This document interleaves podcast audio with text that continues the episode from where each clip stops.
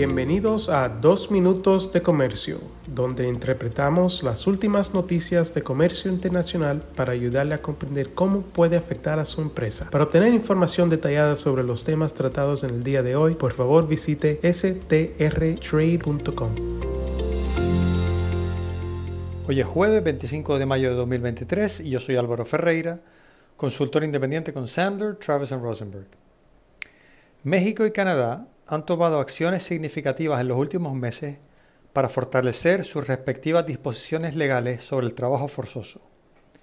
Recordemos que junto a Estados Unidos, estos dos países se comprometieron bajo el TMEC USMCA a prohibir la importación de bienes fabricados total o parcialmente mediante trabajo forzoso u obligatorio, incluido el trabajo infantil forzoso u obligatorio. En el caso de México, el pasado 18 de mayo entró en vigor una regulación que detalla el procedimiento que se deberá seguir para determinar si una mercancía extranjera ha sido producida en su totalidad o en parte mediante el uso de mano de obra de trabajadores en situación de trabajo forzoso u obligatorio, incluido el trabajo infantil forzoso u obligatorio.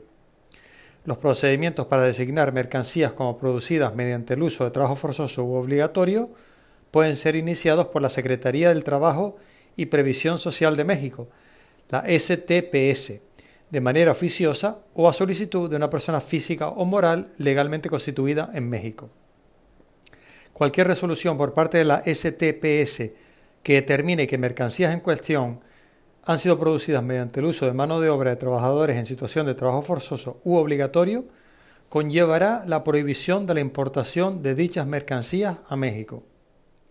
Cualquier persona, nacional o extranjera, podrá solicitar que se deje sin efecto una resolución cuando se acredite que haya cesado el uso de mano de obra de trabajadores en situación de trabajo forzoso u obligatorio en la producción de las mercancías de que se trate, o cuando las autoridades de otros países hayan dejado sin efecto la determinación del lugar correspondiente. En el caso de Canadá, el proyecto de ley conocido como S-211 que fue recientemente aprobado por el Parlamento canadiense, ha recibido aprobación real, lo cual finaliza con éxito el procedimiento legislativo. Entre otras cosas, esta legislación agrega el trabajo infantil a la prohibición actual canadiense sobre las importaciones de bienes producidos en su totalidad o en parte mediante trabajo forzoso o mediante mano de obra penitenciaria, y establece nuevas definiciones para términos como trabajo forzoso.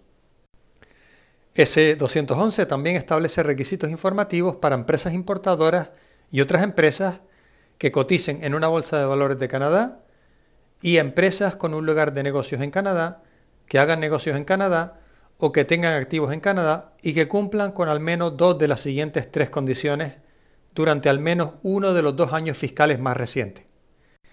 La primera opción sería al menos 20 millones de dólares canadienses en activos la segunda al menos 40 millones de dólares canadienses en ingresos y la tercera tener un promedio de al menos 250 empleados. Y recordemos que solo tiene que cumplir con dos, al menos dos de esas tres eh, opciones.